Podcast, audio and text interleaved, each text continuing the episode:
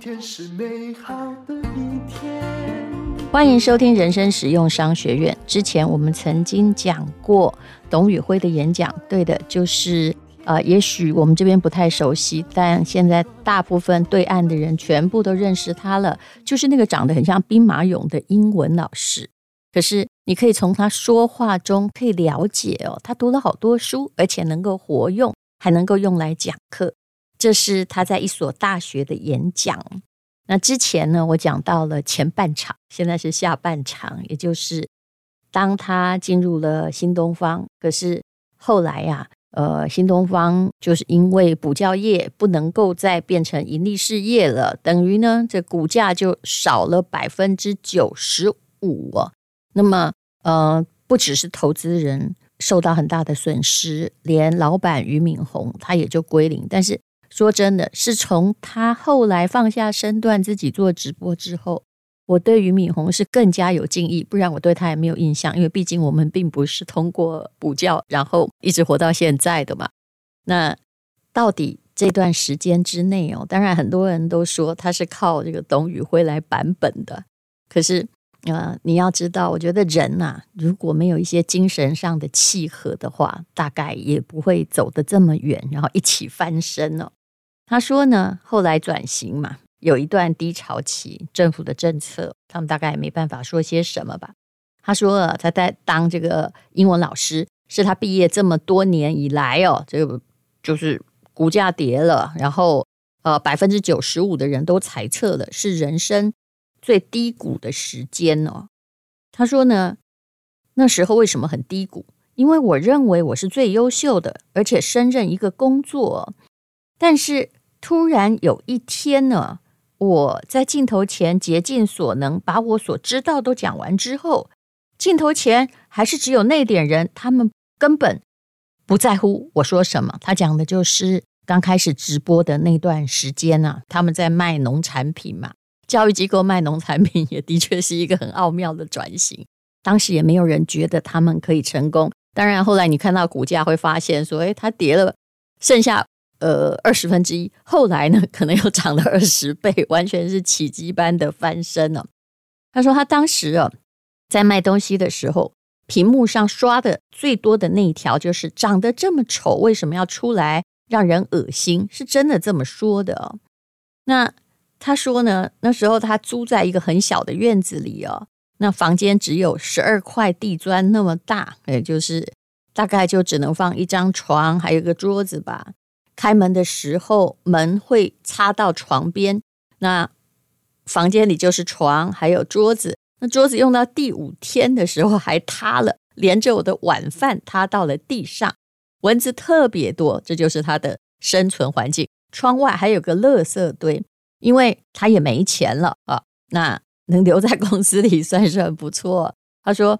因为他没有什么理财习惯呢，所以只要收入下降就活不下去。那之前看起来收入也不是算真的很多，然后吃的最多的时候啊，就是附近卖的葱油饼哦，那算起来一个还不到台币十块钱吧。他说一天呢可以买好几个，然后不敢给家人说自己有多落魄。他说印象很深刻的是那一段时间我们去直播。竭尽所能的把我知道的一切都讲给人家，可是人家真的不在乎啊！哈，我当时是自我否定的。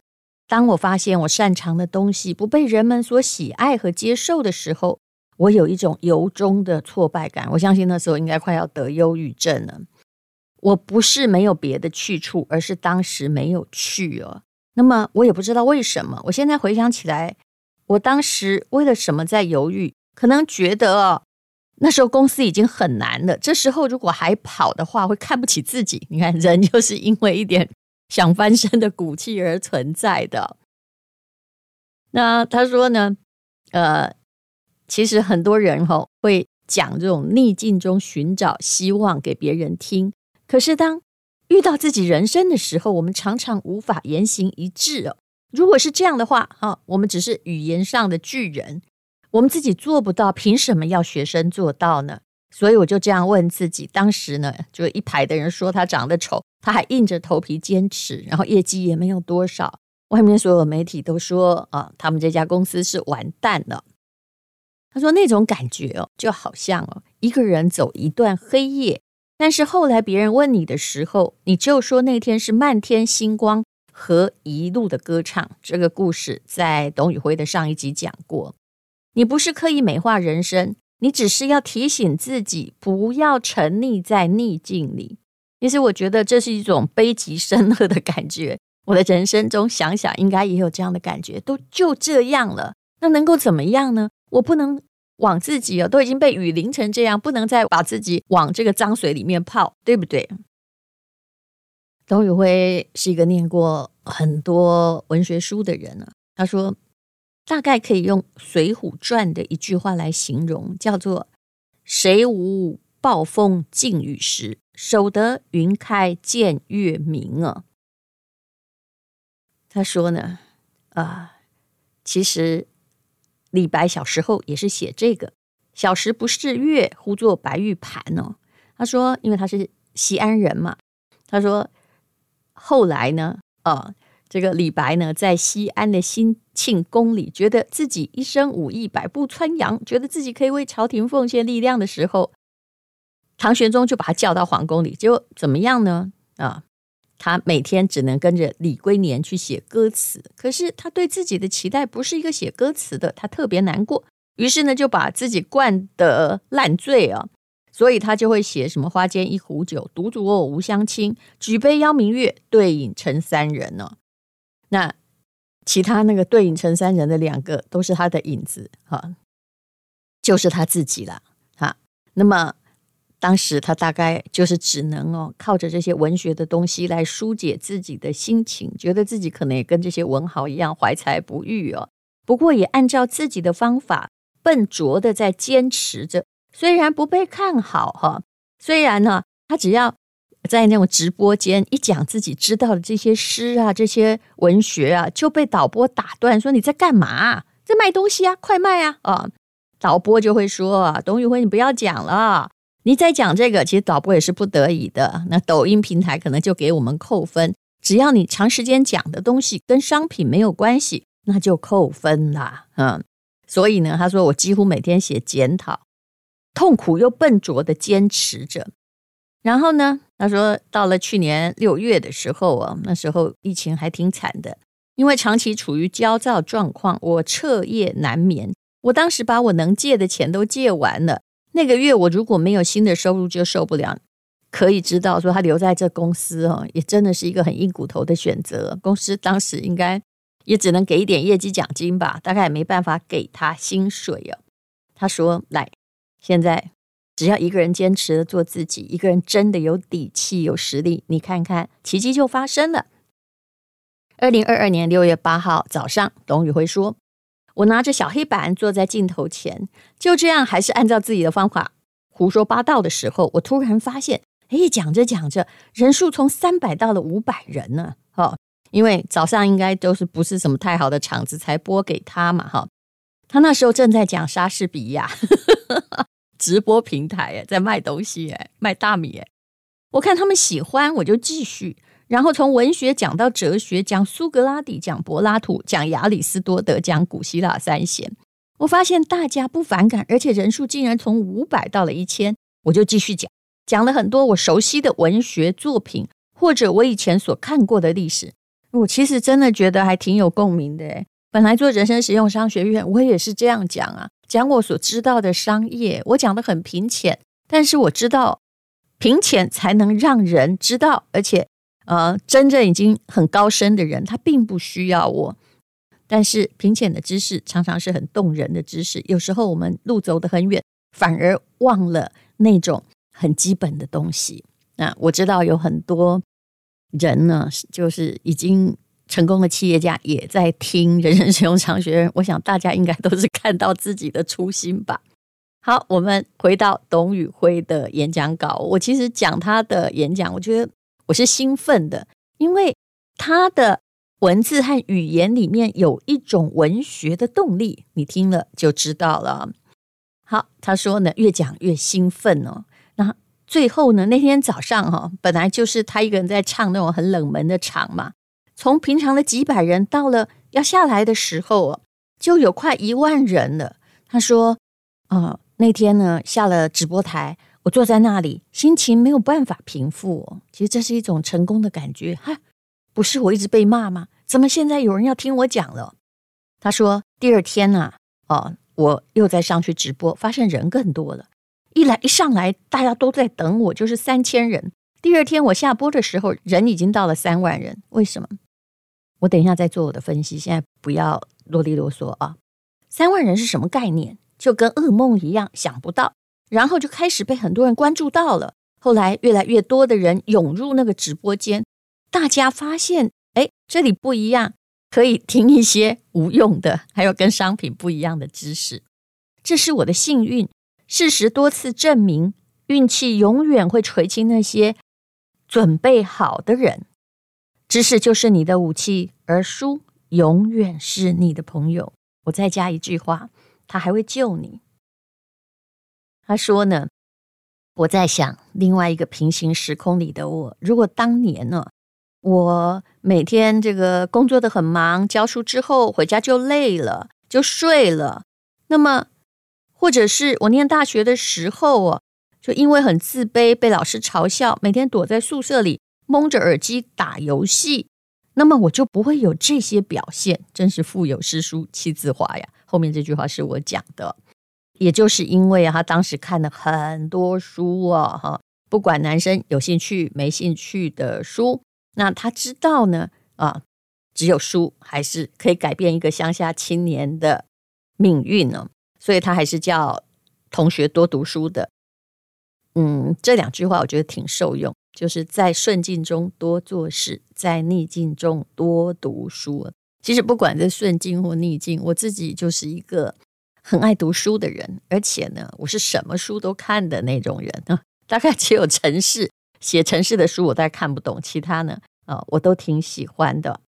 但后来呢，他们在抖音里面也卖书啊，而且只要这董宇辉一出来卖啊，那个书一定铁定啊，一下子就几十万本呢，连印都很难印出来。他说呢，哎，后面这段就是很文学的语言了。你读到书里头，驯鹿逐苔藓而栖，月光下萨满起舞。萨满是一种女巫啦，哦，啊，这个是不应该说是女巫，也就是巫婆的意思，就是少数民族的巫婆。缓缓奔流的额尔古纳河穿透历史，带走一切人类的哀伤。我们在自然中相遇，也在自然中分离；从山谷中获得，也在山谷中失去。当你看到很多东西的时候，你就有灵魂飘向远方了。你的肉体确实被束缚在钢筋水泥里，或者说一个小的牢笼里。可是你的精神可以获得自由。你得相信，有些快乐是吃给你的，有些快乐是穿的给你，有些快乐是物质给你，有些快乐是良好的人际关系给你，有些快乐是温暖的家庭环境给你，有些快乐是自己所执着且热爱的使命给你的。有些快乐是丰富的爱好给你的，有些快乐是书籍给你的。你得相信，人生的快乐很分散的来。如果你一门心思只想一件事情，并且把这件事当成你生活中所有的快乐来源，那就太沉重了，以至于会经不起任何风吹草动。你看，这个讲的真的是挺好的。他说：“现在呢，纸质书的销售很差。我不骗大家，大部分人不读书了。你最近一次读完一本书是什么时候？也就是说，你当然看电子书也可以。可是现在的人连电子书都不看，看的都是手机上的资讯呢。”他说：“如果你长期不看书的话，坦诚来说，对你的生活没有短期直接的影响。可是你得相信，一秒就看清本质的人和……”就其一生都看不清楚的人是有差异的。他说：“这书中跟我们共鸣的，都是古往今来那些最智慧、最深刻、最敏锐、最丰富、最博学的大脑。那你看了，大概率人生不会太差，你精神世界大概率啊，就是很高的几率也会变得很丰富哦。有一个爱尔兰的诗人奥斯卡·王尔德说：“我们都身处在阴沟里，但是总有人会在仰望星空哦。”那如果说，嗯、一个学生或一个青年啊，你将来想要成为你想要成为的那种人，那你要做些什么呢？董宇辉说：“第一个就是专注，专注的做一件事情，你想要做的事情；第二个是勤奋。”付出不亚于任何人的努力，呵呵，连上天都会保佑你哦。那这是日本的管理大师稻盛和夫的话啦。他说呢，普通人也能落落大方，而且不要害怕哦。别人比你聪明，聪明的人往往跑得早，但是像我们这样子的笨蛋，会很专注、坚持的留下来。那第三个叫耐挫力哦，也就是脸皮厚一点哦。他说呢，其实很多人都在讲成功故事，但是共有的成功者的品质就是不会被困难所打倒，而且他在寻找成功的方法哦。马斯克说过一句话：“宁可要错误的乐观，也不要正确的悲观。”那无论如何，你要有你正确的初衷哦，就是你喜欢一件事情，那是你的初衷。你喜欢书，那是你的护身符。有一天呢、这些东西，你所专注的、所尽力的，会变成你的铠甲，跟你的灯塔，指引你的方向。这是一个书呆子，成功的书呆子啊。后来对，其实他现在也只有三十岁了。董宇辉对大学生所说的话啊，我觉得这个人挺不错的啊。他讲话就是有一种读书人的台语说气口吧，嗯，你可以知道他读了很多书，而且把它融合了。从他的谈话之中，你还听得到灵魂。那当然很高兴，他们这家公司现在呢，也因为直播，因为开始卖货，咸鱼翻身。我之前曾经说过，我有个企业家朋友，光看这个董宇辉哦，在讲他的。有某一些，比如莎士比亚讲文学文化，他情不自禁的买了三次大米。反正呢，那个白米啊，就是在家里囤着也没关系嘛。他们卖的东西并没有特别的便宜，但尽量就是选这个有机的产品。那这家公司啊，后来也摆脱了厄运呢。而且很妙的是，呃，刚开始大家都觉得说他长得像兵马俑啊，然后这么丑，干嘛出来吓人呢？哎。你后来就越看越帅，为什么？哎，其实我觉得啊，人呐、只要他的谈吐里面哦，有一种书的灵魂，你真的不会把他越看越丑的。你看看人家在还没有成功的时候啊、呃，没有离开自己原来的公司，想要奋战下去，但是又不被接受，每天都在吃葱油饼，但是。哎，做着做着，突然之间就有人欣赏起他来了。那这是一件很了不起的事情。之前呢、啊，所有的网红直播，你都会觉得好像一定要把滤镜开得很强。对不起，我也开得很强了，但是没有像 有一些很夸张，男的都开成女的。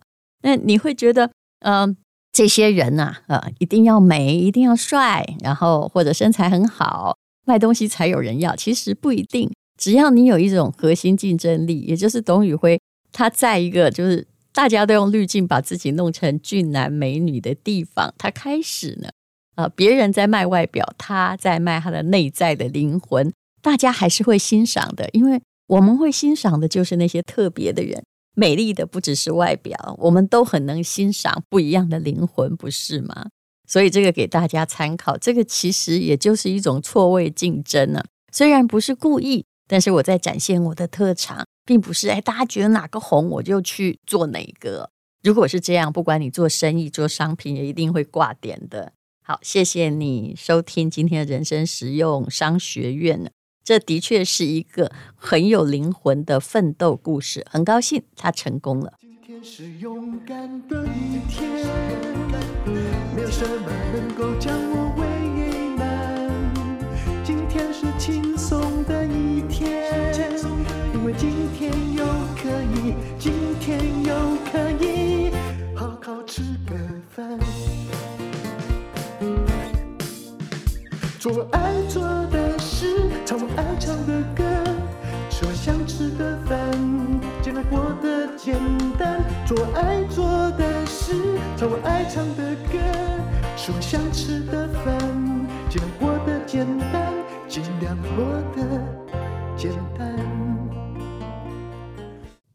这是广告，喝懂威士忌并不难，只要你想懂。而且，身为一个女性。我很喜欢威士忌，不是只喜欢酒精哦，因为我们更喝得出酒的品味。说真的，威士忌帮我很多忙。比如说，我去中欧国际工商学院读书的时候，那么呃，同学呢就知道我有品酒师的执照，就会问我说，威士忌要怎么选啊，怎么喝啊？所以我交了很多的朋友，而且我挺喜欢喝威士忌的朋友，不管是男生或者是女生，基本上都是。个性直率的性情中人，不会太拐弯抹角的。所以，如果你懂威士忌，你应该会认识很多威士忌兄弟们啊，当然包括男性还有女性。那么这堂课哦，是由苏格兰认证讲师 Howard 跟我一起开设的。Howard 是一个非常会讲课的人，也是我台大的学弟。上了这堂课，总共呢是三百二十分钟，你可以无限回放，你可以体会村上春树说的：“如果我们的语言是威士忌，只要举起酒杯，用眼神交流，一切尽在不言中。”你会从酒中寻找到知己。欢迎你到 Press Play 来上课，这绝对不是诈骗集团。相信我，女生学威士忌，你更会开拓自己的天空。那么，威士忌是一种社交的礼仪。不管是男生女生，能够懂，生活就多了一层乐趣。酒后不开车，开车不喝酒。未成年请勿饮酒，饮酒过量有害健康。